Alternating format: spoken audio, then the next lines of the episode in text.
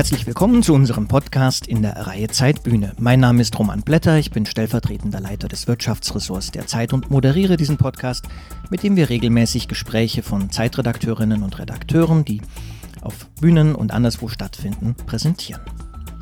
Heute hören wir ein Gespräch mit der Bundesfamilienministerin und SPD-Politikerin Franziska Giffey, das meine Kollegin Charlotte Panak, die das Streitressort der Zeit leitet, und ich am 1. Juli in Berlin geführt haben. Gleich im Anschluss an das Gespräch habe ich Charlotte zu ihren Eindrücken zu Frau Giffey befragt. Charlotte, was an Frau Giffey hat dich überrascht? Franziska Giffey war wahnsinnig nett. Das ist ja eigentlich nichts Überraschendes, weil das sagt man ihr ja genauso voraus. Sie ist nett, sie ist äh, nahbar, sie ist sehr freundlich. Ähm, aber tatsächlich dann, wie nahbar und freundlich sie war und wie authentisch das rüberkommt, das hat mich wirklich überrascht. Und es gab auch so diesen Moment, den man als Journalist immer äh, hat, eigentlich bei jedem Interview. Äh, in dem Moment, wo das äh, Tonbandgerät aus ist oder in diesem Fall die Kamera aus ist, da wird das Gespräch oft erst richtig interessant, weil da die Leute dann zeigen, wie sie wirklich sind und anfangen zu sprechen, wie sie wirklich sind und zu sagen, was sie wirklich denken. Und äh, ich glaube, Franziska Giffey war tatsächlich der erste Mensch, den ich interviewt habe, bei dem es keinen Unterschied machte, ob die Kamera an war oder nicht, weil sie einfach so weitergesprochen hat wie vorher. Das, äh, also dieses Maß an Authentizität, das habe ich wirklich selten erlebt und das hat mich auch beeindruckt. Du warst Korrespondentin der Süddeutschen Zeitung, hast als politische Reporterin dort gearbeitet, hast in Hamburg den Hamburg-Teil der Zeit aufgebaut. Gibt es einen Politiker, an den sie dich erinnert? Ein Politiker, an den sie mich erinnert, ja, das ist auf jeden Fall so. Wir haben äh, auch noch später, als das Mikrofon aus war, äh, aber auch schon vorher natürlich viel äh, klang immer wieder an äh, Recht und Ordnung, äh, als Franziska Giffey dann später oder ziemlich zum Schluss darüber gesprochen hat, wie sie Berlin als Bürgermeister führen würde, kam sie mir tatsächlich äh, vor wie Olaf Scholz, aber Olaf Scholz mit Herz. Also sie ist ordentlich regieren, das kennen wir ja aus Hamburg, das hat er da ja sehr lange und erfolgreich betrieben. Ähm, Recht und Ordnung, das muss alles äh, sauber und ordentlich und korrekt sein. Das hat sie ja auch sehr klar gemacht. Aber das Ganze dann irgendwie noch mit einer äh, sehr großen Empathie, die will ich natürlich Olaf Scholz überhaupt nicht absprechen, aber bei ihr war sie umso mehr vorhanden. Liebe Zuhörerinnen und Zuhörer, das war meine Kollegin Charlotte Panak, mit der ich das Gespräch mit Franziska Giffey geführt habe. Wir haben uns unterhalten über Familienpolitik im Allgemeinen und über Familienpolitik in Zeiten von Corona. Aber hören Sie selbst.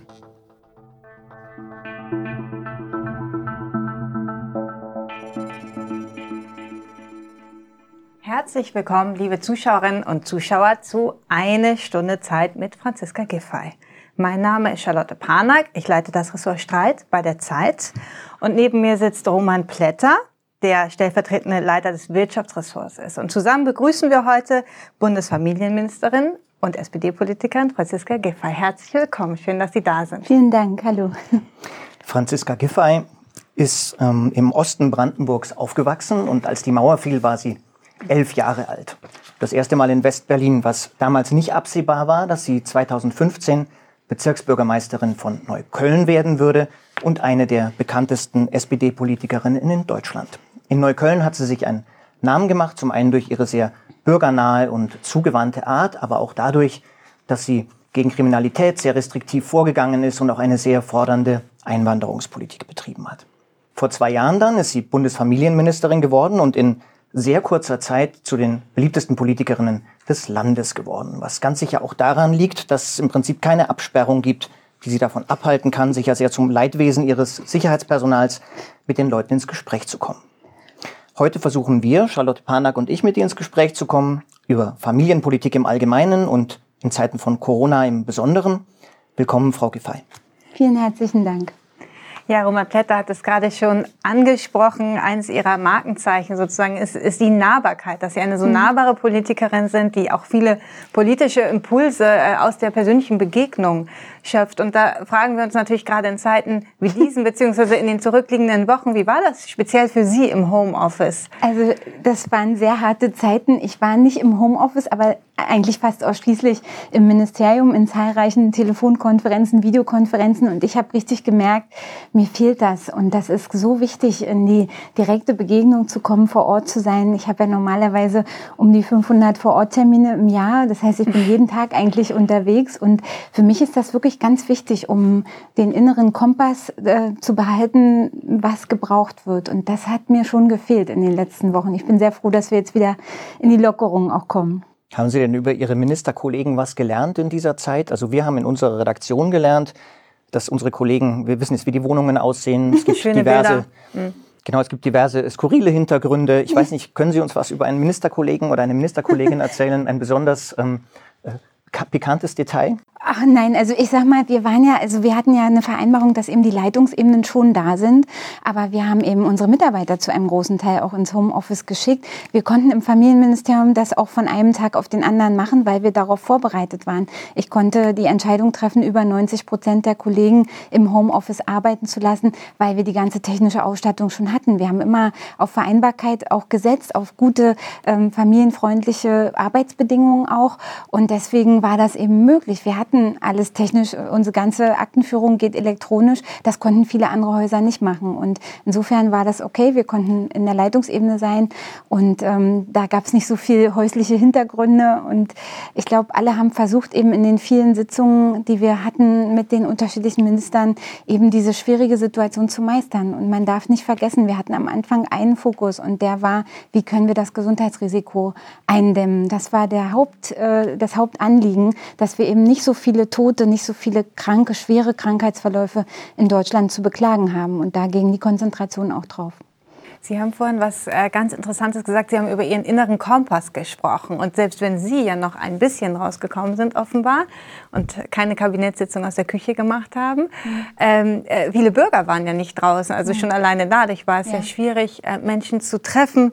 Ähm, und weil Sie eben über den inneren Kompass sprachen gerade, haben Sie das Gefühl, dass der Sie dann so gut geleitet hat wie sonst auch?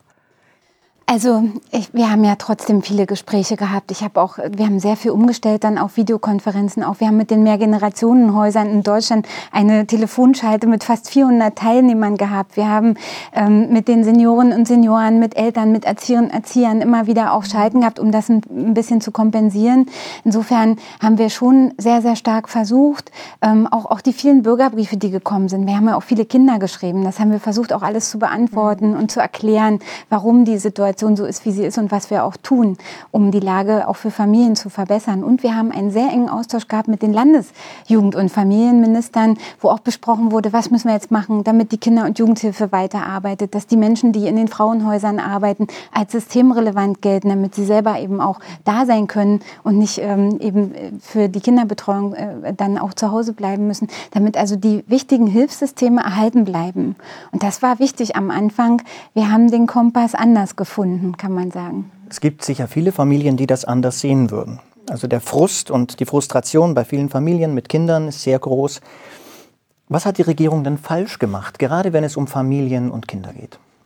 Also ich weiß, dass diese Diskussionen bestehen, dass eben Menschen auch gerade als dann so die ersten Wochen, sag ich mal Mitte April kann man sagen, ist das so ein bisschen umgeschlagen, als klar war, nach den Osterferien äh, wird es noch nicht die vollständigen Lockerungen geben. Viele haben ja das am Anfang, wir haben ja Mitte März den Lockdown gehabt, haben das erstmal so hingenommen, haben gesagt, wir kommen auch über die Zeit, wir können vielleicht auch mal ein bisschen mehr Zeit in der Familie zusammen verbringen.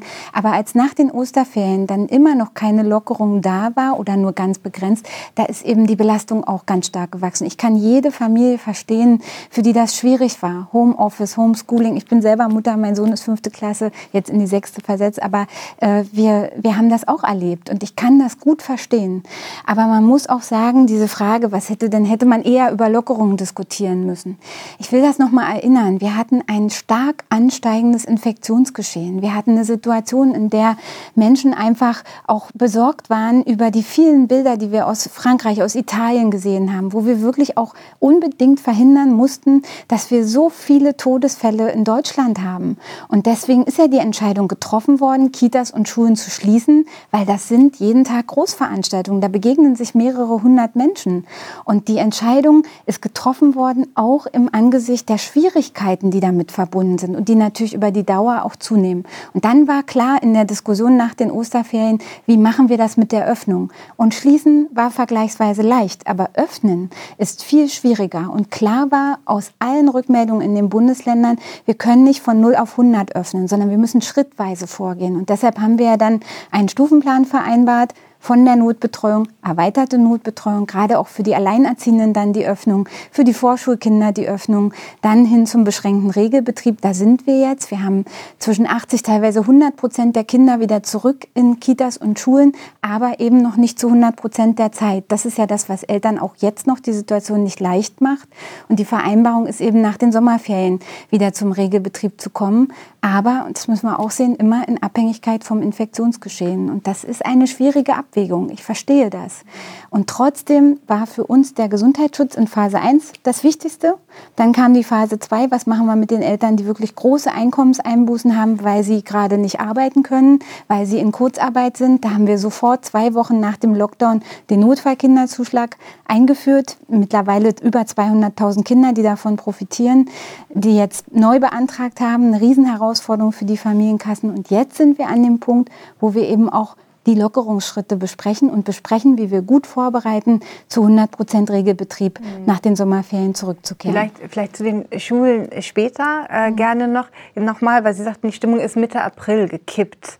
Ähm, ich glaube fast, das ist relativ spät. Also jeder, der schon mal ein krankes Kind, jeder Berufstätige zwei Tage zu Hause betreut hat, weiß, was das heißt für berufstätige Eltern. Mhm. Ähm, also Mitte April war vielleicht auch eher das Gefühl, ähm, ein Signal von Ihnen müsste kommen. Das Gefühl war, da, da, da fehlt äh, ein, ein Signal, wo geht die Reise hin, ähm, gerade äh, in Bezug auf die Kitas, ähm, kam da relativ spät was nach dem Gefühl vieler Eltern von Ihnen?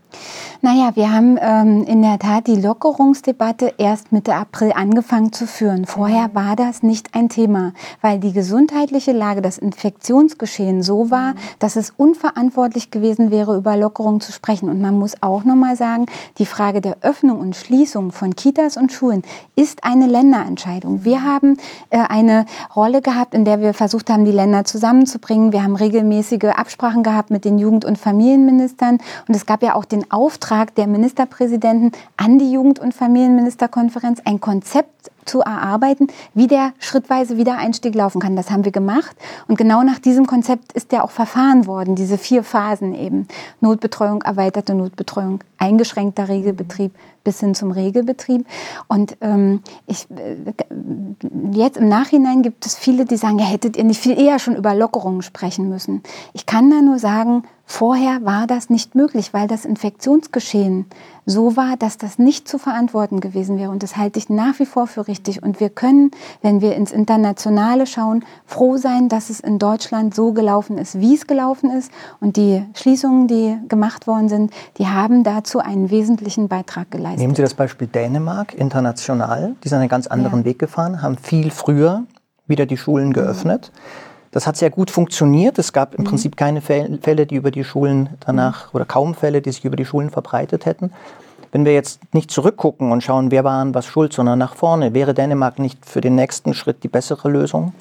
Wir müssen eins nicht vergessen dabei. Dänemark hat 5 Millionen Einwohner, Deutschland 83 Millionen. Dänemark konnte das national regeln. Wir haben 16 Bundesländer, die eine eigene Zuständigkeit haben, was Kultusfragen angeht, die auch sehr darauf beharren, dass sie ihren eigenen Weg gehen. Wir haben eine Situation in einem großen Land in Deutschland mit über 80 Millionen Einwohnern, die sie nicht über einen Kamm scheren können. Das war auch immer klar. Die Infektionszahlen in Mecklenburg-Vorpommern sind ganz anders gewesen, äh, bis, bis jetzt auch, als als in, in Bayern oder Baden-Württemberg beispielsweise. Und es war klar, dass wir nicht eine Lösung für alle machen können, sondern dass wir regional vorgehen müssen, dass die Interessen und Bedarfslagen der Länder zu berücksichtigen sind. Und wenn Sie mich in die Zukunft gesetzt fragen, wie wäre denn jetzt also das weitere Vorgehen, woran orientiert man sich? Ich finde es ganz richtig, sich äh, wirklich auch am Kindeswohl verstärkt äh, zu orientieren. Darauf haben wir von Anfang an großen Wert gelegt. Aber man muss regional vorgehen. Und das heißt, wie es auch ja jetzt gemacht wird, wenn eben Fälle sind äh, in Gütersloh, in Warendorf, dann wird dort agiert und nicht eine flächendeckende Schließung, sondern lokal anhand der anlassbezogenen Lage. Und das ist, glaube ich, auch etwas, was wir unbedingt anstreben müssen für die Zukunft. Es gibt viele Menschen, die sagen, wir haben Sorge vor einer zweiten Welle. Was ist dann? Wie ist die Perspektive? Ich finde richtig, dass den Eltern jetzt die Perspektive gegeben wird, eben nach den Schulferien wieder zu 100 Prozent Regelbetrieb zu kommen. Aber wenn wir das tun, müssen wir zwei Dinge berücksichtigen. Erstens, man kommt nicht mehr mit der 1,5 Meter Abstandsregelung hin. Und zweitens, wenn man die nicht mehr äh, einhält, weil es geht, dann können Sie keinen 100% Regelbetrieb machen. Wenn Sie die Abstandsregel nicht mehr berücksichtigen, müssen Sie andere Dinge tun. Hygieneregeln, Verhaltensregeln, Fragen von regelmäßiger Lüftung in Schulen. Das ist auch jenseits von Corona keine schlechte Sache. Und Sie müssen natürlich die Frage der Teststrategien sich anschauen, auch gerade für das Personal. Das, ähm, was äh, ja einige Bundesländer jetzt schon machen, eben die Möglichkeit für das Personal, sich testen zu lassen, das finde ich richtig. Und das ist auch eine Sicherheit, ja, um eben schnell, wenn was ist, reagieren zu können und auch die Infektionsketten sehr zügig verfolgen zu können. Also das heißt, ähm, wir haben jetzt das neue Normal, über das ja viel mhm. gesprochen wird, müssen wir noch mal festhalten. Würden Sie sagen, das neue Normal bedeutet, wir nehmen den Regelbetrieb nach den Sommerferien wieder auf ja. in den Kitas? Und verzichten dabei auf die 1,5 Meter Abstand bei den Schülern. Das ist ja äh, keine neue Forderung, mhm. sondern das ja. ist die Vereinbarung, unter der zum Beispiel auch die Kultusministerkonferenz und auch die Jugendminister, wenn man in den Kitas ist das sowieso schwerer einzuhalten, kleine Kinder mit 1,5 Meter Abstand, sie können kleinen Kindern Hygieneregeln beibringen, ja, auch erklären, was ein Virus macht. Das können kleine Kinder sehr gut verstehen und auch rituell dann machen. Aber wenn man äh, den Abstand, die Abstandsregeln in der Kita können sie so nicht halten, wenn alle wieder da sind in der Schule ist es rein von den Platzkapazitäten nicht möglich. Unter diesen Voraussetzungen wird ja auch diskutiert und ist auch beschlossen worden in der Kultusministerkonferenz Rückkehr zum Regelbetrieb nach den Sommerferien. Abstandsgebot fällt dann, aber alle Schulen müssen Hygienepläne machen, müssen Konzepte machen für eben Verhaltensregelungen. Und es geht auch darum, das äh, besprechen wir gerade auch mit den Jugend- und Familienministern, wie man zu so einer abgestimmten Linie für Testkonzepte kommt, damit eben für den Fall, dass etwas auftaucht, auch ganz schnell dort dann punktuelle Schließungen oder Rücknahmen der Lockerungen passieren können, aber eben nicht mehr flächendeckend. Sie verwiesen gerade darauf, dass es nicht nur um den Bund geht, sondern auch um die Länder. Ja, Ende April haben Sie ja versucht, tatsächlich was durchzusetzen, nämlich, dass es eine, ähm, zum einen den Alleinerziehenden mehr zu helfen äh, und zum anderen, dass es ähm, bundesweite Notbetreuungskonzepte geben sollte, das an den Ländern scheiterte. Was ist da konkret passiert und wer hat sich quergestellt? Also ich würde das nicht so interpretieren, wie Sie das jetzt sagen, dass hier was gescheitert ist, sondern im Gegenteil. Wir haben äh, Mitte April von der Ministerpräsidentenkonferenz den Auftrag bekommen, ein Konzept für die schrittweise Öffnung zu erarbeiten. Und das ist auch geschehen. Was aber, ähm, äh, also wir haben Phasen definiert, in denen äh, diese Schritte gehen, gegangen werden sollen. Genau das ist auch passiert. Aber es ist nicht ein einheitliches Datum festgelegt worden. Also es ist nicht festgelegt worden, wir machen von der Küste bis in die Berge überall am 15. Mai wieder so und so viel Prozent auf. Das haben die Länder insofern abgelehnt, weil sie gesagt haben, wir haben ein unterschiedliches Infektionsgeschehen. Wir hatten ja ähm, auch gerade in Sachsen-Anhalt, in Mecklenburg-Vorpommern ähm, Länder, die ganz, ganz wenige Fälle nur hatten. Und die sind zügiger den Schritt, den nächsten Schritt der beschränkten Regelbetreuung dann schon im Mai gegangen. Andere haben damit noch gewartet, weil sie gesagt haben, unsere Lage vor Ort ist hier anders. Und ich kann das auch verstehen. Ich würde das auch nicht als Scheitern betrachten. Alle haben sich verständigt, erweiterte Notbetreuung bedeutet Alleinerziehende, bedeutet bedeutet, die Kinder, die in sehr schwierigen sozialen Verhältnissen leben, die, wo das Jugendamt sagt, aus Kinderschutzgründen müssen die in die Kita, in die Schule gehen, das ist alles erfolgt. Und beschränkt, der beschränkte Regelbetrieb, also von 50 Prozent hin zu 70, 80, teilweise 100, das haben die Länder anhand ihrer Situation vor Ort entschieden. Und ich finde das in Ordnung. Aber wir haben uns darauf verständigt, dass alle in diesen Phasen gleichermaßen vorgehen. Die Zeitpunkte haben sich unterschieden und das würde ich auch nicht als Scheitern betrachten, sondern das ist der Kern auch von Föderalismus, dass es eben nicht die eine Lösung gibt und die muss für alle passen, sondern dass man ermöglicht, anhand der Lage vor Ort zu agieren. Wissen Sie, ich habe mir als Lokalpolitikerin immer gewünscht, dass die große Politik darauf hört, was wir vor Ort brauchen. Ja? Die, die jeden Tag vor Ort sind, die wissen doch am besten, wie die Lage ist. Und dann muss man auch da ein Stück weit darauf vertrauen und sagen, okay, ihr entscheidet das, ihr habt eure Gründe, ihr begründet es, dann muss dieser Weg auch möglich sein. Das finde ich adäquat, wenn man überlegt, was für ein großes Land und für wie viele Menschen hier wir hier in Deutschland auch Entscheidungen treffen. Es ist natürlich völlig richtig zu sagen oder völlig nachvollziehbar, nachvollziehbar zu sagen, äh, auf äh, äh, kommunaler Ebene oder in, in, in der Stadt als Bürgermeister, Bezirksbürgermeister wünscht man sich, mehr gesehen, mehr gehört zu werden. Ähm, ich glaube, das Gefühl vieler Eltern war umgekehrt, bei allem Verständnis dafür. Sie sind ja nicht Bildungsministerin, Sie sind äh, kein Ministerpräsident und viele Dinge, die Ihnen jetzt angelastet werden, weil Sie irgendwie im weitesten Sinne mit Kindern zu tun haben, hatten, lagen gar nicht in Ihrer Zuständigkeit. Und doch ähm, frage ich mich, ob es nicht früher wichtig gewesen wäre, so sehr die untere Ebene natürlich steuert und lenkt und den, den Alltag irgendwie hinkriegen muss, dass von oben eine Vision gekommen wäre, eine, eine Ansage. Natürlich, Sie sagten gerade, wir waren dabei, Tote zu verhindern, das ist völlig klar. Aber wenn wir zum Beispiel über Stufenmodelle sprechen, mhm. Ist es nicht ein Fehler, Menschen vom neuen Normal äh, etwas zu erzählen, zum Beispiel, dass das haben Sie geprägt, den Begriff. Ich habe das neue Normal haben, nie äh, selbst geprägt, aber das, das ist äh, wir haben gesellschaftlich Terminus. viel vom neuen Normal oder ja, vom, ja. vom Regel zu, äh, Regelbetrieb, der nach den Sommerferien. So können wir ja wieder.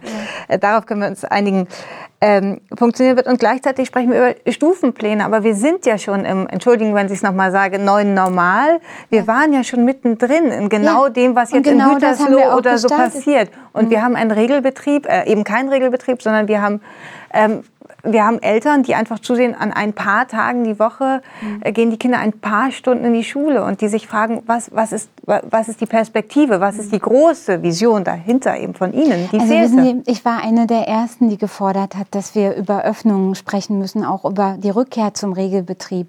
Da gab es noch große Kritik auch teilweise dafür. Sie müssen ja sehen, wenn man am Anfang gefordert hat, wir wollen Schritte der Lockerung gehen, gab es auch Menschen, die gesagt haben, das ist verantwortungslos. Wie kann man das machen? Wir müssen sehen, dass zum Beispiel auch die Gewerkschaft für Erziehungs- und Wissenschaft gesagt hat, was ist mit unserem Personal? Wie können wir die Sicherheit garantieren für Lehrerinnen und Lehrer, Erzieherinnen und Erziehern? Man kann die Lockerung fordern, aber was passiert, wenn der Verlauf anders ist? Wenn Kinder, wenn Erwachsene, wenn das Personal krank wird? Wer verantwortet das? Sie können das nicht nur eindimensional diskutieren. Wir waren in dieser Ausnahmesituation immer in einem Abwägungsprozess. Jede Form der Einschränkung der Freiheit bedeutet, dass es Belastungen gibt. Und die Frage ist, was ist verantwortbar? Was ist notwendig? Notwendig, um Schlimmeres zu verhindern. Das ist immer ein Abwägungsprozess.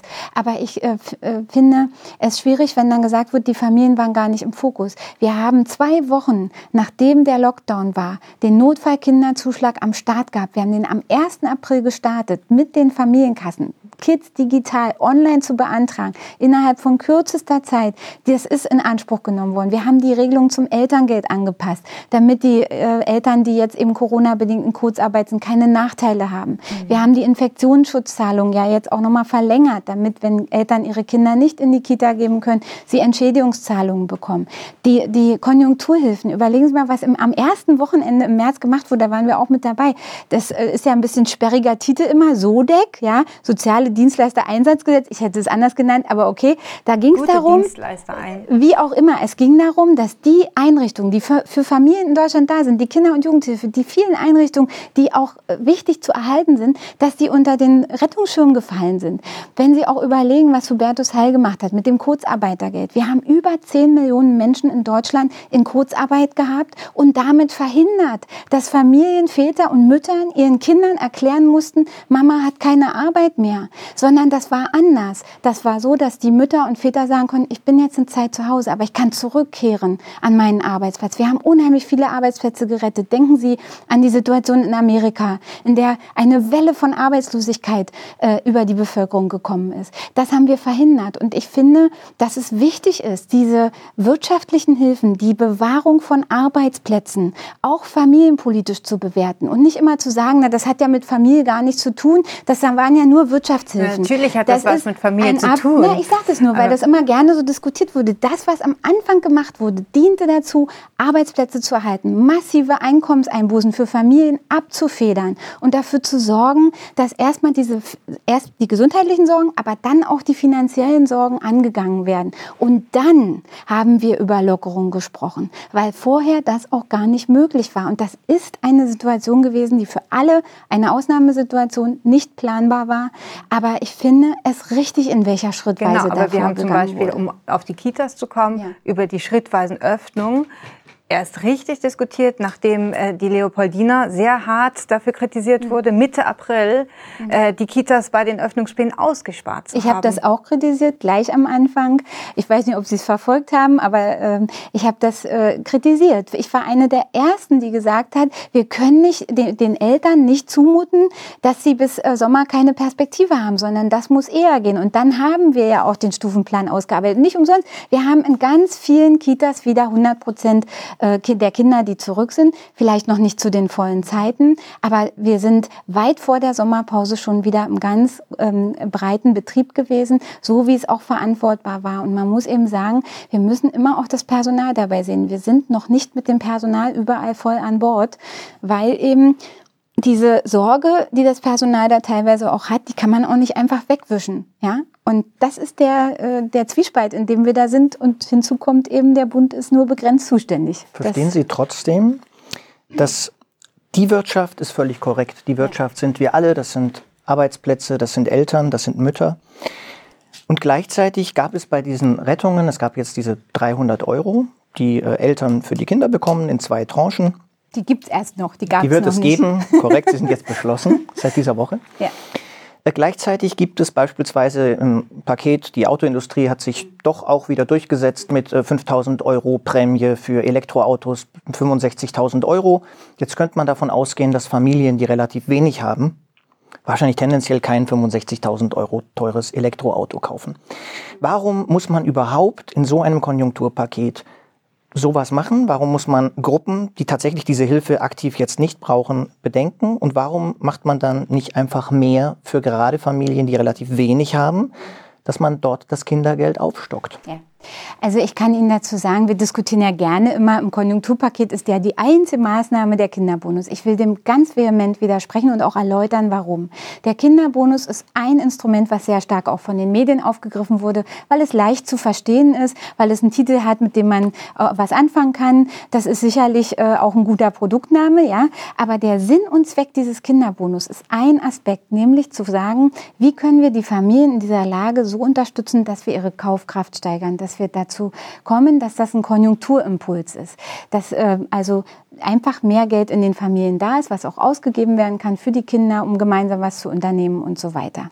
Das zielt auf auch gerade Familien mit kleinen Einkommen. Wir haben auch extra geregelt, dass es nicht auf Sozialleistungen angerechnet wird, nicht auf den Kinderzuschlag oder den Unterhaltsvorschuss angerechnet wird, auch nicht aufs Wohngeld angerechnet wird. Das heißt, hier ist eine ganz klare Maßnahme auch für Familien, die ähm, geringere oder mittlere Einkommen haben. Aber es ist bei weitem nicht das Einzige. Wenn Sie alleine überlegen, ich komme gerade aus dem Bundestag, wir haben heute äh, ja auch die Mittel beschlossen oder diskutiert im Haushaltsausschuss, werden morgen dann endgültig verabschiedet, ähm, für die Frage Investitionen in gute Kinderbetreuung. Denn das wurde ja immer dagegen gesetzt. Wir brauchen kein Geld, wir brauchen gute Kinderbetreuung. Es geht ja gar nicht darum, das eine zu diskutieren und das andere nicht zu machen, sondern es geht darum, beides zu tun. Es geht um einen Konjunkturimpuls auf der einen Seite. Das ist aber nicht ein Mittel für die Verbesserung der Kinderbetreuung. Da haben wir andere Mittel. Nämlich auf der einen Seite, was wir schon tun mit unserem Gute-Kita-Gesetz. Das war ja eins meiner ersten Vorhaben, über 5 Milliarden, die der Bund dort investiert. Wir haben ein Investitionsprogramm für die Schaffung von zusätzlichen Kita-Plätzen, das ähm, eigentlich äh, bis äh, zum Ende nächsten Jahres geplant war. Wir werden jetzt über die Konjunkturmittel ein weiteres Investitionsprogramm bekommen, eine Milliarde Euro, die zusätzlich, das hat das nochmal 1000 Millionen Euro, die in den Ausbau der Kita-Platzkapazitäten gehen, vom Bund zusätzlich. Ja? So, dann haben Sie das Thema Ganztagsbetreuung. Da haben wir zwei Milliarden Euro zusätzlich zu den zwei Milliarden, die wir ohnehin schon haben bekommen, auch für digitale Ausstattung. Wenn wir Sie überlegen, wie die Kommunen entlastet worden sind, der Bund hat ja gesagt, das sieht man immer nicht sofort, weil das nicht so leicht äh, nachvollziehbar ist wie der Kinderbonus, aber der Bund hat gesagt, wir übernehmen in Zukunft 75 Prozent der Kosten der Unterkunft. Wenn eine Kommune ähm, Menschen hat, die in, in der Sozialhilfe sind, dann wird der äh, werden die Wohnkosten übernommen. Und das ist natürlich ein Riesenkostenfaktor, gerade für Kommunen, die klamm sind. Wenn der Bund jetzt sagt, wir übernehmen das, dann bedeutet es Entlastung. Und davon können Kommunen wieder was für die Familien machen. Spielplätze, Schulausstattung, alles Mögliche. Aber damit Und haben Sie noch immer nicht erklärt, warum jemand, der ein Auto für über 60.000 Euro kauft, 5.000 Euro dazu kriegen muss und man nicht die nicht auch in die Spielplätze Diese Frage war ja nur für Ihre Argumentation gedacht, zu sagen, ja, hier wird ja gar nicht genug für Familien gemacht. Ich bin ja noch gar nicht fertig. Ja? Wenn Sie mal überlegen, was alleine auch wirklich, und ich will das nicht so wegreden, diese Kurzarbeit, die gemacht worden ist, um, um wirklich Arbeitsplätze zu erhalten, das ist ein ganz wichtiger, wesentlicher Punkt. Und auch die Mehrwertsteuerentlastung kommt Familien vor allen Dingen zugute, weil natürlich, wer sind denn die Konsumenten? Familien konsumieren viel, viel mehr als Alleinerstehen- Alleinstehende, ist ja logisch. Ja? Äh, jeder, der Kinder hat, weiß, dass der Konsum dann auch steigt. Und äh, das, das bedeutet natürlich, dass diese Mehrwertsteuerentlastung, die Energieeinsparumlage, also also die Senkung von Stromkosten natürlich den Familien auch zugutekommen. So, wenn Sie jetzt fragen nach den, nach den Autos, wir müssen einfach sehen, dass natürlich es auch wichtig ist, dass für die die ganze Automobilindustrie eben in Deutschland auch unterstützt wird. Und ich finde das wichtig, dass wir das eine nicht gegen das andere ausspielen. Und dass wir eben auch den Anspruch haben, dass dieses Konjunkturprogramm nicht nur Kaufkraftimpulse setzt, sondern auch einen zukunftsgerichteten Gedanken hat. Wie können wir mit diesem Konjunkturprogramm auch Entwicklung anstoßen? Wie können wir neue Technologien, nachhaltige Investitionen hinbekommen? Und das ist doch ganz klar, Deutschland muss in die Digitalisierung verstärkt investieren. Das machen wir auch mit dem Konjunkturprogramm. Und Deutschland muss in neue Technologien, ob das Wasserstoff ist oder ob das die Frage der Elektromobilität ist, investieren. Und wir haben zum Beispiel durchgekämpft, dass wir auch noch ein äh, Extraprogramm dort drin haben für die Elektromobilität von sozialen Diensten. Also dass eben auch der Pflegedienst oder ein Sozialträger oder eine Jugendeinrichtung auch Unterstützung bekommt, um sich eben elektromobil auszustatten. Das finde ich ganz wichtig. Ja? Dann lassen Sie uns Sozial doch und mobil. Noch mal in den Alltag zurückkommen. Ja? Ja. Das ist ja auch Ihnen- alles Alltag. Wir sind doch mitten im Alltag. Nee, Sie haben eben selbst gesagt, das ist erst beschlossen und noch nicht ausbezahlt. Das wird ausbezahlt im September. Also ich, Sie müssen mal sehen, wir haben ja jetzt morgen Nein, jetzt ist Schluss mit Werbeblock. Wir haben jetzt wieder äh, eine ja, ist Frage. ja gut. Und zwar, also äh, ich sag mal, ähm, ja. wir haben 18 Millionen Kinder und Jugendliche, die den Kinderbonus bekommen. Da müssen die Familienkassen, wenn das morgen beschlossen wird, auch noch ein bisschen Zeit haben, 18 Millionen Zahlungsverläufe hinzukriegen. Von Ihnen ja stammt der Satz über Homeschooling, Ja. das ist anstrengend, aber machbar. Würden Sie den nochmal sagen? Ähm, das ist ein bisschen aus dem Zusammenhang gerissen ähm, und ich habe den auch insofern gesagt, dass ähm, wir, wir, wir ja gesehen haben, dass in vielen Familien das so war und auch gemacht wurde. Aber man muss den natürlich auch noch mit dem zweiten äh, Satz sehen. Anstrengend, aber machbar, aber auf Dauer über die Maßen belastend. Und das ist wichtig an der Stelle. Wir haben gesehen, dass Millionen von Eltern das gemacht haben. Also es ist machbar. Wie haben Sie es selber Aber die gemacht? Frage ist, zu welchem Preis? Und ähm, der Preis ist eben Nachtarbeit der Eltern, sehr hohe Belastung, auch nervenzehrende Belastung. Und ähm, für viele war eben dann der Begriff Homeoffice nicht mehr nur positiv geprägt, weil das eben auf Dauer nicht so gut funktioniert. Es ist machbar, aber es ist keine Dauerangelegenheit und es ist auch nicht so, dass das äh, ohne wirklich ähm, sehr, sehr große Belastung funktioniert. Das muss man dazu sagen. Ja? Wie haben Sie es denn persönlich gemacht? Sie haben ja auch einen zehnjährigen Sohn. Ja. Wie, haben, wie hat das Homeschooling bei Ihnen funktioniert? Naja, also ähm, wir hatten dann ja, also er hat relativ selbstständig gearbeitet, muss ich sagen. Wir haben uns das auch ein bisschen aufgeteilt und es ging. Also äh, die haben auch natürlich, ich sag mal, man muss, man muss ja auch sehen, heutzutage sind ja ähm, die Kids schon ziemlich vernetzt auch miteinander und bei uns war es auch so, die haben sich untereinander dann gechattet und äh, auch ausgetauscht darüber, wie machst du es, kannst du mir mal die Matheaufgabe schicken oder so. Die Lehrerin hat auch Kontakt gehabt ähm, mit den Kindern. Es ist natürlich auch nicht einfach, ja, also ich, Klar war das nicht so leicht. Und wir hatten dann jetzt, als ja der eingeschränkte Regelbetrieb war, A- und B-Woche, eine Woche Schule, eine Woche äh, dann Homeschooling.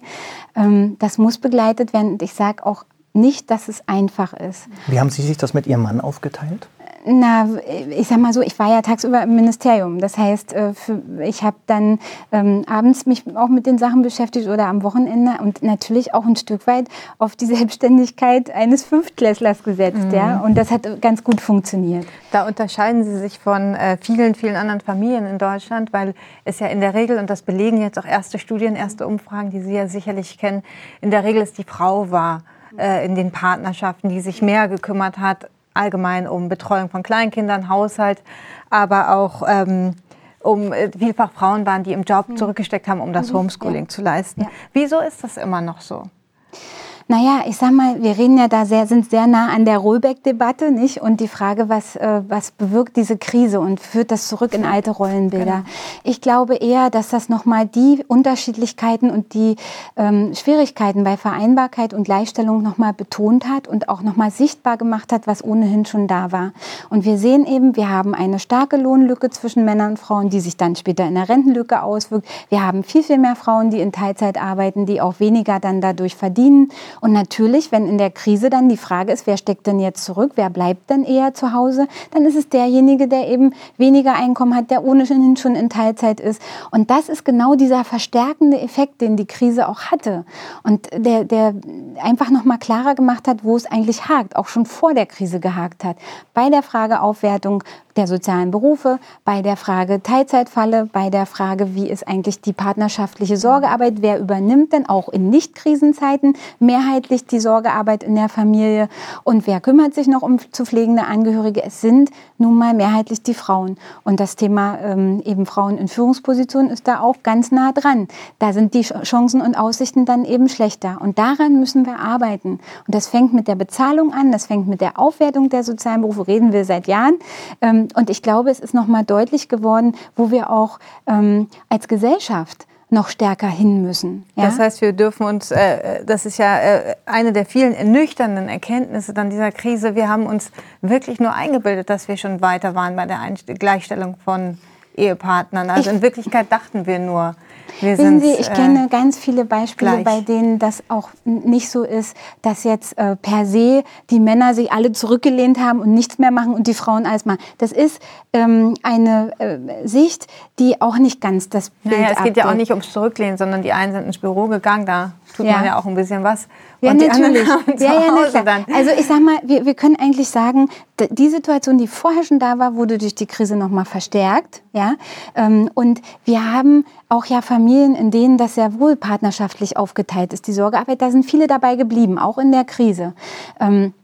Aber wo ohnehin schon eine andere Verteilung da war, ist das eben noch mal mehr geworden, ja. So und da muss man doch eigentlich ran und jeder Anreiz, den wir aus der Familienpolitik auch setzen, der soll immer auf die Partnerschaftlichkeit gehen. Wir haben ja noch eine weitere Elterngeldreform vor, wo wir auch noch mal das Thema, wie kann man ähm, anreizen, dass beide in Teilzeit gehen, dass eben partnerschaftlich aufgeteilt wird, Vereinbarkeit Familie und Beruf. Wie kann man auch eine familienfreundliche Unternehmenskultur befördern? Ja, wir haben ein Netzwerk, ein großes über 7000 Unternehmen, die wir unterstützen beim Thema Vereinbarkeit von Familie und Beruf, familienfreundliche Unternehmenskultur und dann natürlich auch die ganze Frage, wie kann man unterstützen, dass äh, Frauen stärker in Führungspositionen kommen? Und da sehen wir eine sehr unterschiedliche Verteilung. Und woran liegt es? es wir kommen immer wieder an den Punkt zurück, dass eben die Frage der Kinderbetreuung ganz systemrelevant ist und deshalb ist ja das Invest investieren in gute Kitas, in ausreichend Kita-Platzkapazität, in Personal, in die Frage Ganztagsbetreuung, die ist elementar für diese Frage, wie kriegt man das hin? Wir ja? haben natürlich viel zu wenig äh, Personal. Äh, wir haben noch mal rausgesucht, eine Umfrage des Deutschen Kita-Leiterkongresses, darin beklagen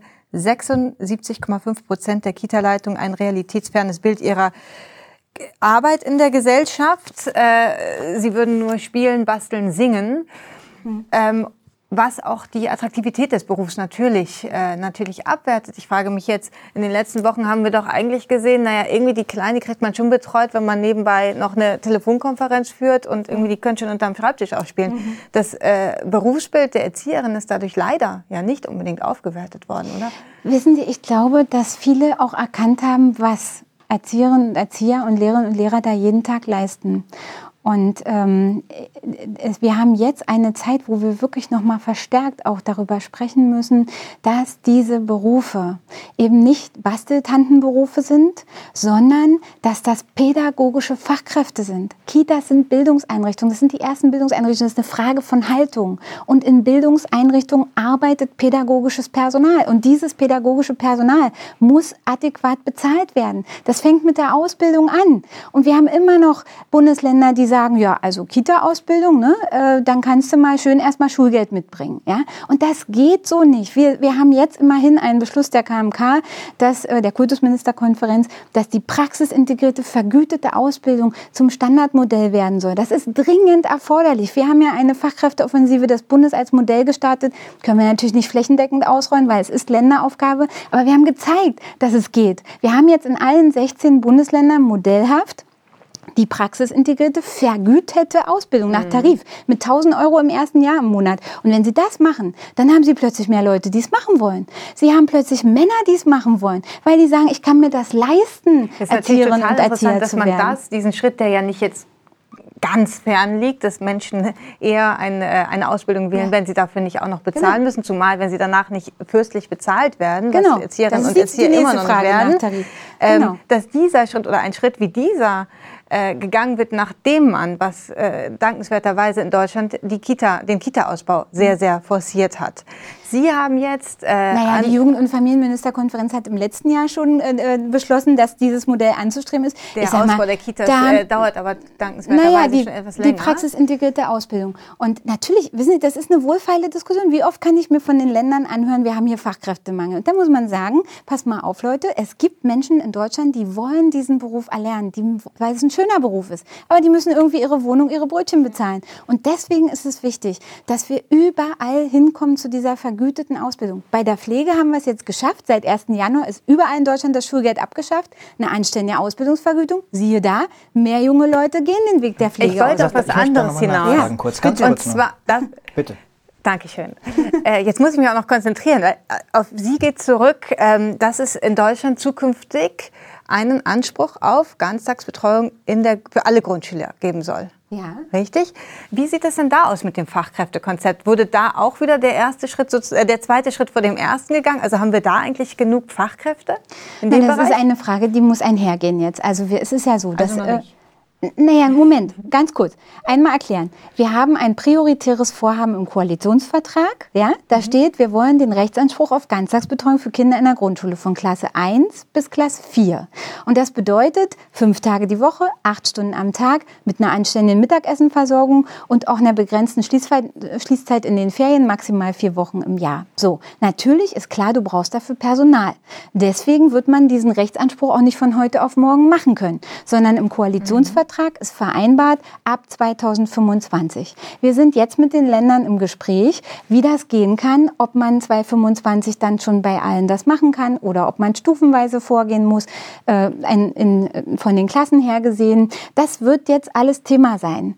Das Ziel im Koalitionsvertrag ist sehr klar, aber es ist auch klar, natürlich, wenn man das jetzt vorbereitet und bis 2025 den Ausbau haben will, dann reicht es nicht nur Mensa zu bauen, sondern da muss auch Personal vorbereitet werden. Und jetzt jetzt ist die Zeit, wo jedes Bundesland in die Ausbildungskapazitäten investieren muss. Eine Ausbildung dauert drei Jahre. Wenn man jetzt anfängt und die Kapazitäten hochfährt, dann schafft man das. Aber man muss die Leute bezahlen und man muss jetzt investieren. Und das kann der Bund nicht leisten. Das ist eine Länderaufgabe. Wir können es unterstützen mit Investitionsmitteln, mit Unterstützung bei Betriebskosten. Diese Zusage liegt auf dem Tisch. Ja, und wir haben jetzt eine ähm, Bund-Länder-Arbeitsgruppe, wo wir darüber sprechen, wie der Rechtsanspruch gelingen kann. Für mich ist wichtig, dass wir das noch in dieser Legislatur schaffen mit dem Hinblick 2025, da sagen viele Eltern jetzt, na Mensch, 2025, das ist ja noch so lange hin, ja. Aber das liegt natürlich daran, dass das vorbereitet werden muss, dass das Personal dafür da sein muss. Und deshalb kann man das nicht von heute auf morgen machen, aber wir brauchen eine Perspektive, eine Vision, wie Sie so schön sagen. Wo wollen wir denn hin in Deutschland, ja?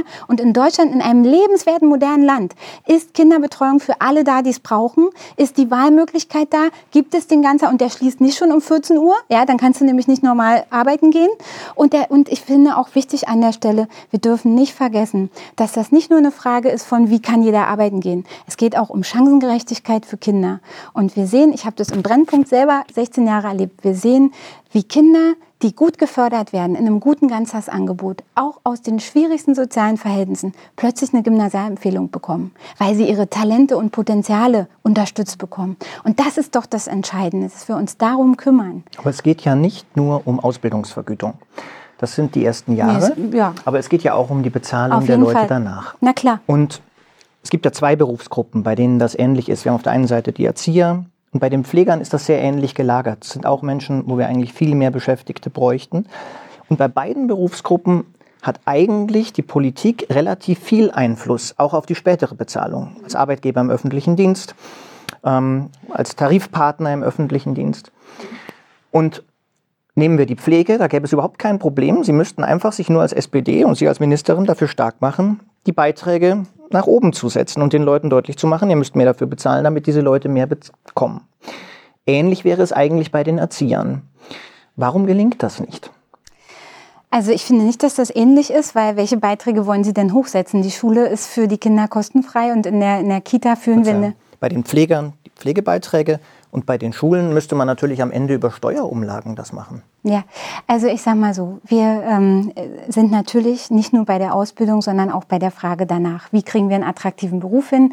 Da sind Arbeitsbedingungen eine Frage, aber da ist auch Bezahlung eine Frage. Und deshalb gibt es ja einerseits die Festlegung der Mindestlöhne in der Pflege. Das ist die untere Grenze, die wichtig ist, dass das gemacht worden ist. Und dann muss es die Tarifverhandlung geben. Wir haben in der Pflege nur 20 Prozent der Pflegekräfte, die nach Tarif bezahlt werden. Das heißt, das Ziel muss sein, dass wir zu einer stärkeren Tarifbindung kommen. Klares Sozial sozialdemokratisches Ziel. Hubertus Heil verhandelt darüber. Und natürlich ist auch unser Ziel, und das ist das Ziel des Arbeitsministers, einen Flächentarifvertrag zu bekommen, der dann verbindlich, für verbindlich für ganz Deutschland erklärt werden kann. Da sind die Gewerkschaften und auch alle Partner dabei, das zu verhandeln.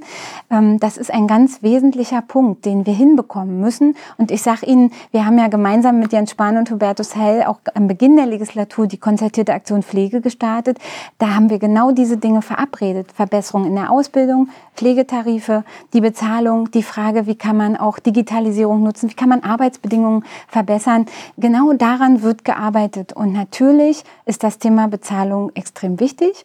Und ich kann da nur sagen, es gibt ja auch da unterschiedliche politische Auffassungen. Die Sozialdemokraten sind ganz klar dafür, Flächentarifvertrag verbindlich erklären, ordentliche Arbeitsbedingungen und anständige Bezahlung. Und das ist, woran wir arbeiten. Aber es gibt da eben auch andere Meinungen, muss man auch sehen. Wir sind in einer Koalition, da ist nicht immer alles gleich ähm, klar, so, so wie Sie das sagen, und auch nicht gleich klar einfach.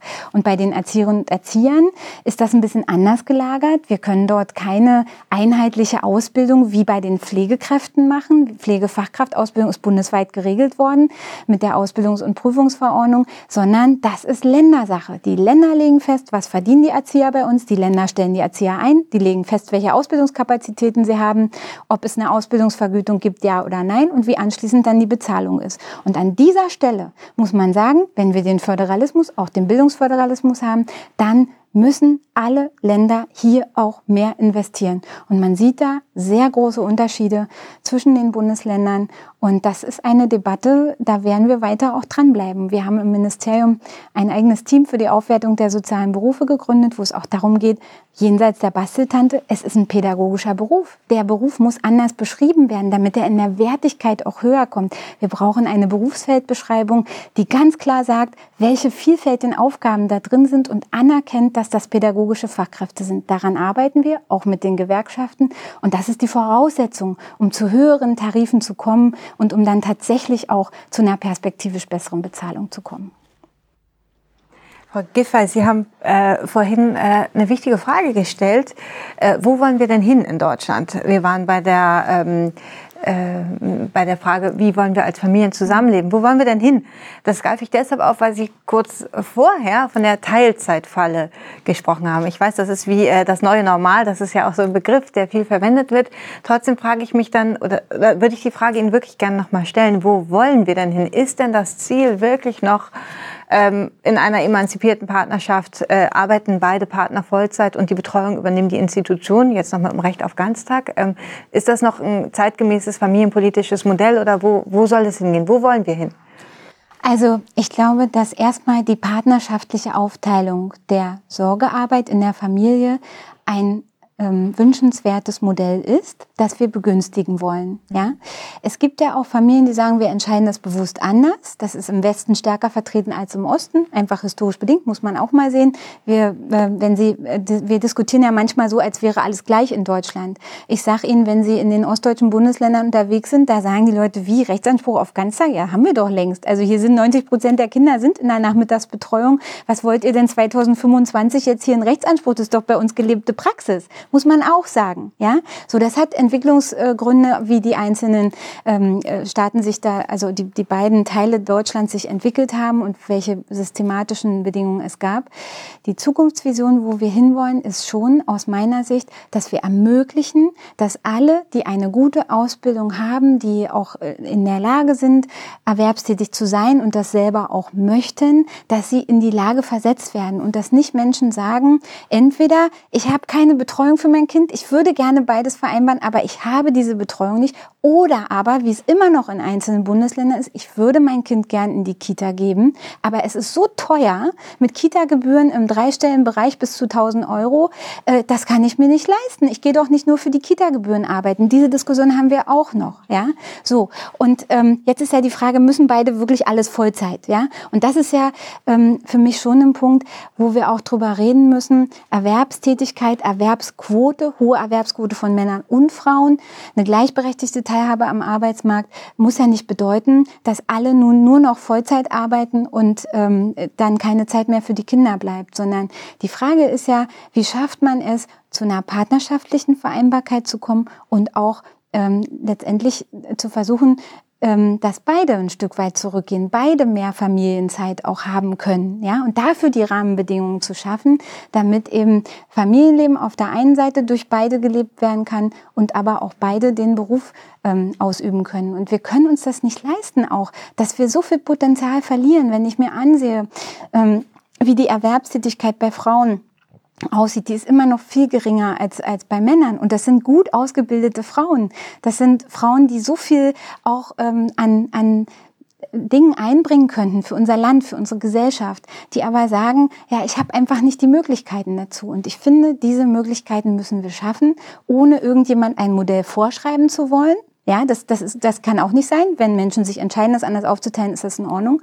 Aber die Möglichkeit zu schaffen. Und das heißt nicht, wie ich es manchmal höre, wenn ich unterwegs bin in Deutschland, also bei uns äh, schließt die Kita ähm, dann um 12 Uhr, bitte holen Sie Ihr Kind vor dem Mittagessen ab. Sie können es nachmittags nochmal wiederbringen, aber es machen eigentlich nur die Sozialfälle. Ja, so. Oder aber der schöne Spruch, der Rechtsanspruch ruht über Mittag. Ja, da fehlen mir die Worte. Wie soll denn da Vereinbarkeit funktionieren? Und das gibt es in Deutschland Deutschland nach wie vor. Und da haben sie keine Wahlmöglichkeit, sondern einfach die nur die schlichte Auswahl, einer muss zu Hause bleiben und zurückstecken und das ist der, der weniger verdient, das ist dann die Frau und dann haben wir wieder die Teilzeitfalle, die Lohnlücke und die Rentenlücke später. Und das ich finde, das Wort Teilzeitfalle ist natürlich auch so ein ambivalentes. Ich verstehe total, was Sie damit meinen. Gleichzeitig klingt, also geht damit ja irgendwie, oder schwingt darin ja mit, dass, es, dass Teilzeit ein Problem ist. Und aus, wenn, wenn wir gerade darüber geredet haben, wir müssen sehen, dass beide Partner mehr arbeiten, müssen wir nicht eigentlich dahin, Teilzeit auch äh, mehr anzuerkennen als, ähm,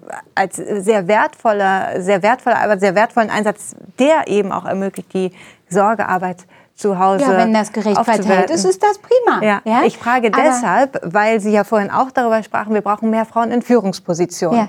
Und da gibt es ja Ideen von Ihnen. Ja, naja, also ich sag mal so, erstmal, äh, wenn wir sagen, äh, Teilzeit ist eine Falle, dann ist sie ja deshalb eine Falle, weil eben einer in der Beziehung weniger, deutlich weniger verdient als der andere und am Ende, sei es dann noch durch eine Trennung, dann mit viel, viel weniger dasteht. Es gibt natürlich auch Paare, die beide Teilzeit machen, um sich die Sorgearbeit zu leisten. Genau, das gibt es auch. Und das ist äh, ja ein Modell, was dann auch innerhalb der, innerhalb der Familie dann auch ein Stück weit gerechter ist, ja. So. Und die Frage, jeder muss das selber auch aushandeln. Ich finde, das sollte der Staat auch nicht vorgeben. Aber was wir tun müssen, ist dafür sorgen, dass das möglich ist, ja, dass die Rahmenbedingungen dafür da sind. Das ist doch unsere Aufgabe. Und ähm, eben auch Anreize schaffen, wie man partnerschaftlicher beides aufteilt. Das ist unser Punkt. Ja. Und ähm, ich weiß nicht, wo Sie jetzt hin wollten mit Ihrer Frage. Sie, Sie haben genau. einen Gesetzesentwurf in Arbeit, der eine Mindestanzahl von Frauen in den ah, Vorständen genau. großer Unternehmen. Ja. Wir, darauf äh, sind wir immer wieder schon so vorsichtig, äh, ja. haben wir es angedeutet. Und jetzt sitzt hier natürlich der stellvertretende Chef unserer Wirtschaft und ist ganz aufgeregt. Ja.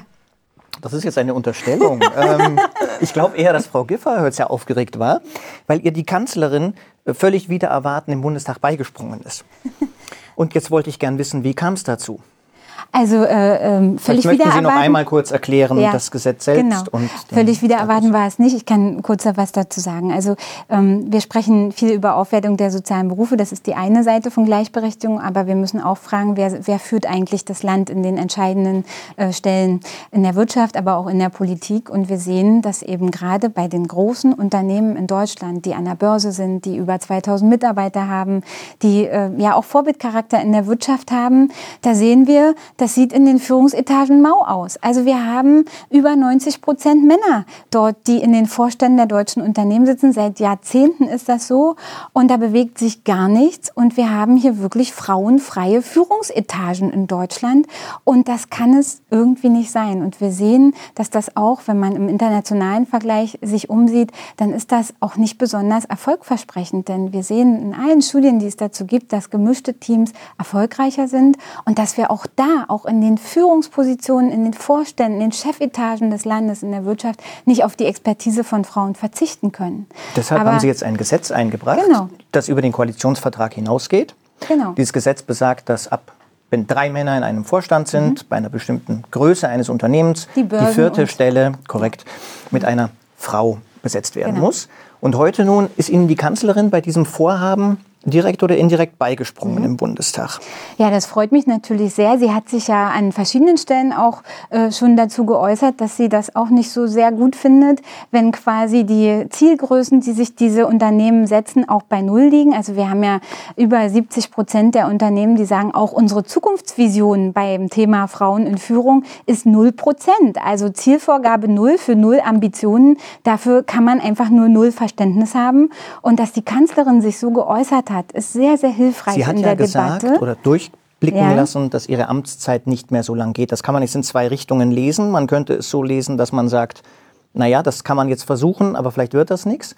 Oder nehmen Sie sie in die Pflicht, dass sie das jetzt durchsetzt also gegen ich, den Peter Altmaier, den Wirtschaftsminister? Ja, ich sehe das so, dass das äh, für diese Legislatur ein ganz wichtiges Vorhaben ist. Wir haben ja einen Teil im Koalitionsvertrag, der sagt nämlich, wenn die Unternehmen sagen, hier Zielgröße null und das nicht begründen, müssen sie eine Sanktion, ähm, also in Form eines Bußgeldes, müssen sie damit rechnen. Das ist im Koalitionsvertrag, das steht auch in unserem Gesetz, dass wir sagen, wenn der Vorstand größer, äh, größer größer gleich vier ist, wollen wir wenigstens eine Frau dabei haben. Eine Frau. Das steht nicht im Koalitionsvertrag. Erwarten Sie, dass die Kanzlerin das jetzt unterstützt? Ich erwarte das, ja. Wir haben auch darüber gesprochen äh, und sie hat sich da äh, wirklich unterstützend geäußert. Natürlich ist das mit unserem Koalitionspartner, mit der Unionsfraktion nicht einfach. Äh, das ist gelinde ausgedrückt. Ich ähm, sehe das so, dass, also wir haben auch Signale aus dem Wirtschaftsministerium, dass das also gerade jetzt in der Krisenzeit eine unzumutbare Belastung für die Unternehmen wäre, wäre, mit Frauen in Führung auch noch agieren zu müssen. Ich halte das für eine unsägliche Interpretation der Lage. Auch ein unzulässiger operativer Eingriff ins Wirtschaftsgeschehen kann ich nicht erkennen. Wir sagen ab einer gro großen Größe von Vorständen, also bei vier Leuten, wir sagen noch nicht mal Quote, wir sagen eine Mindestzahl, eine einzige Frau. Würde das denn bedeuten, wenn wir in einem Utopia leben, ja, in dem also hm. äh, tatsächlich ein Vorstand existiert mit drei oder vier Frauen, würde das auch bedeuten, dass dann der Nächste ein Mann sein Auf jeden Fall. Ach so. Das muss man so diskutieren, natürlich, aber da sind wir derartig weit entfernt, ja, bei über 90 Prozent, wo es anders ist. Und äh, ich sage Ihnen, wenn das andersrum diskutiert werden würde, stellen Sie sich mal vor, in über 90 Prozent der, der Unternehmensführungen wären nur Frauen. Was meinen Sie, was da los wäre? Ja, da würden wir nicht diskutieren, dass Männer eine unzumutbare Belastung fürs Wirtschaftsgeschehen sind, sondern in Wahrheit ist es ja so, dass die Wahrscheinlichkeit, dass ein Unternehmen erfolgreicher ist, bei 25 Prozent höher liegt, wenn es McKinsey hat das gerade im Mai in der Studie herausgefunden, bei 25 Prozent höhere Wahrscheinlichkeit auf wirtschaftlichen Erfolg, wenn Sie von gemischten Teams reden. Das bedeutet, dass wir eigentlich hier nicht über eine unzumutbare Belastung reden, sondern tatsächlich von einer wirtschaftsfördernden Maßnahme. Ja? Und in diesem Sinne würde ich das auch gerne verstehen. Und ich habe einen Gesetzentwurf dafür vorgelegt. Wir haben dafür noch nicht das Go. Das Gesetz ist fertig, es ist da. Ich wünsche mir, dass wir das hinbekommen. Und natürlich interpretiere ich die Aussage der Kanzlerin Kanzlerin heute so, das ist in der, ihrer Amtszeit vielleicht als ähm, auch letzte große Aktion in Sachen Gleichstellung und wir haben die Quote in den Aufsichtsräten, die hatte Erfolg, da hieß es auch, das ist der Untergang der Wirtschaft. Wir sehen heute, wir haben über 30 Prozent Frauen in den Aufsichtsräten. Es gab sie sehr wohl, sie sind qualifiziert, die Wirtschaft ist erfolgreich und äh, ich glaube, dass wir auch durch Krisensituationen besser kommen, wenn wir auf gemischte Teams setzen. Das wäre ja Männer. ein weiteres Gesetz, das die SPD in dieser Regierung durchbringen würde. Bislang ist es ja, so, dass die SPD. Ja, eben. Die SPD ja. hat relativ viel durchgebracht, aber es hilft ihr sehr wenig. Ja. Die Union ist in den Umfragen deutlich vor ihnen, auch jetzt in dieser Situation. Die SPD kommt nicht vom Fleck. Woran liegt das? Tja, gute Frage. Also Sie können sich vorstellen, dass ich das bedauere. Und ähm, ich kann auch sagen, wir bekommen ja als SPD-Minister auch sehr positive Rückmeldungen aus der Bevölkerung, ob das die Arbeit von Olaf Scholz ist, jetzt auch gerade was das Konjunkturpaket anbetrifft, dass er diese Entscheidung so getroffen hat, auch dass das alles jetzt so zügig umgesetzt werden Aber warum konnte. werden Sie nicht gewählt dafür? Das ist ähm, ein bisschen eine, eine sehr, sehr schwierige Frage, die, äh, wenn ich überlege, die Woche kommt noch die Grundrente, ja, was für ein Erfolg, ein historischer Erfolg. Ähm, und ich würde mir natürlich wünschen, dass die Dinge, die die SPD dort macht, und es macht einen Unterschied, ob die SPD mitregiert oder nicht, dass das auch stärker gesehen wird. Aber wir müssen eben auch sehen, dieser Effekt, ähm, Wer führt diese Regierung? Das ist eine Kanzlerin, die sehr anerkannt ist in der Bevölkerung, die eben für die Union steht. Und das ist der typische Effekt. Wir sehen das auch in den Bundesländern. Wer die Ministerpräsidenten stellt, da gibt es eben dann auch eine stärkere Zustimmung für denjenigen, der an der ganz äh, oberen Spitze der Regierung steht. Und das hat sicherlich einen Effekt. Ähm, ich wünsche mir natürlich, dass das sich noch anders entwickelt. Wir tun jeden Tag alles dafür, dass eben die wichtigen Fragen, die die Sozialdemokraten auch bewegen, für eine soziale, gerechte Gesellschaft, dafür, dass eben nicht nur das Recht äh, des Stärkeren gilt, sondern die Stärke des Rechts und die Gerechtigkeit und Freiheit und Solidarität in unserem Land eine wesentliche Rolle spielt, dass das auch stärker gesehen wird, anerkannt wird, was da passiert. Und ähm, ich denke, es ist wichtig, dass wir über die Dinge reden, die es ohne die Sozialdemokratie in dieser Regierung gar nicht geben würde. Und da ist das Thema Gleichstellung ganz wichtig, das Thema auch Investitionen in die frühkindliche Bildung, in Vereinbarkeit von Familie und Beruf. Sie das bewerben sich ja gerade in Berlin um den Vorsitz der SPD ja. und äh, könnten dann möglicherweise auch äh, regierende Bürgermeister werden. Äh, momentan ist es Michael Müller. Äh, was würden Sie denn auf Landesebene anders machen als die Bundes-SPD, um die Wahl zu gewinnen? Also äh, erstmal geht es darum, ich habe in der Tat äh, mich bereit erklärt, für den SPD-Landesvorsitz zu kandidieren, gemeinsam mit dem Fraktionsvorsitzenden im Berliner Abgeordnetenhaus.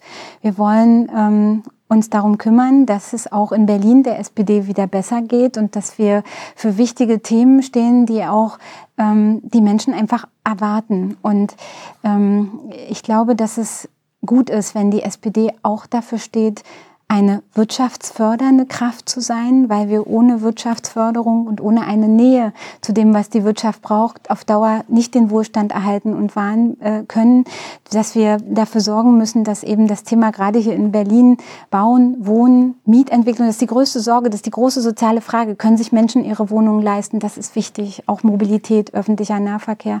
Aber auch Themen wie, was bedeutet eine sichere Stadt? Und ich habe das in meiner langjährigen Erfahrung, 16 Jahre Jahre Berlin-Neukölln prägen ja das ist Brennpunkt. Und ich weiß, wie wichtig den Leuten auch ist, dass sie in einer Stadt leben, in der Sicherheit und Ordnung auch ein Kernanliegen der SPD ist. Ich halte das für enorm wichtig. Und äh, das ist ganz nah dran äh, dann bei der Frage funktionierende Stadt, ja, auch eine funktionierende Verwaltung, die Service und Dienstleister ist für Bürgerinnen und Bürger. Und das sind Themen, die sind ganz eng verbunden mit dem, was die Sozialdemokratie will, dass wir für Bildung stehen und für sozialen Aufstieg, soziale Gerechtigkeit ist klar. Aber dass wir eben auch das Thema Wirtschaft, Ordnung, Sicherheit ähm, ganz stark spielen müssen. Äh, das halte ich für enorm wichtig, Zum um Thema da erfolgreich Berlin, zu sein. SPD und funktionierende Stadt könnten wir sicher sehr lang sprechen. Wir müssen aber leider langsam zum Ende kommen.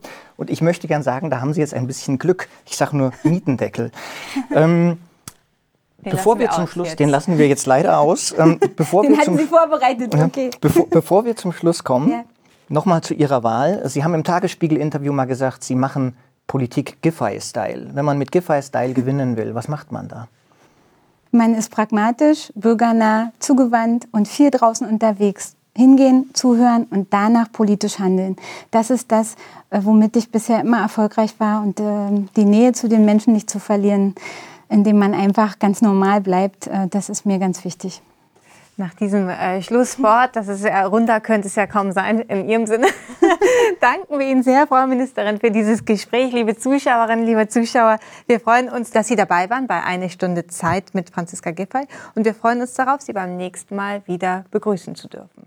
Ankündigungen zu unseren Veranstaltungen finden Sie auf Zeit Online, auf den Internetseiten der Zeit und bei den Freunden der Zeit.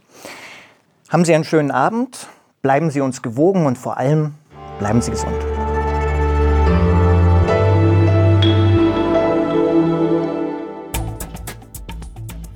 Das war die Bundesfamilienministerin und SPD-Politikerin Franziska Giffey im Gespräch mit Charlotte Panak, der Leiterin des Streitressorts der Zeit und mir.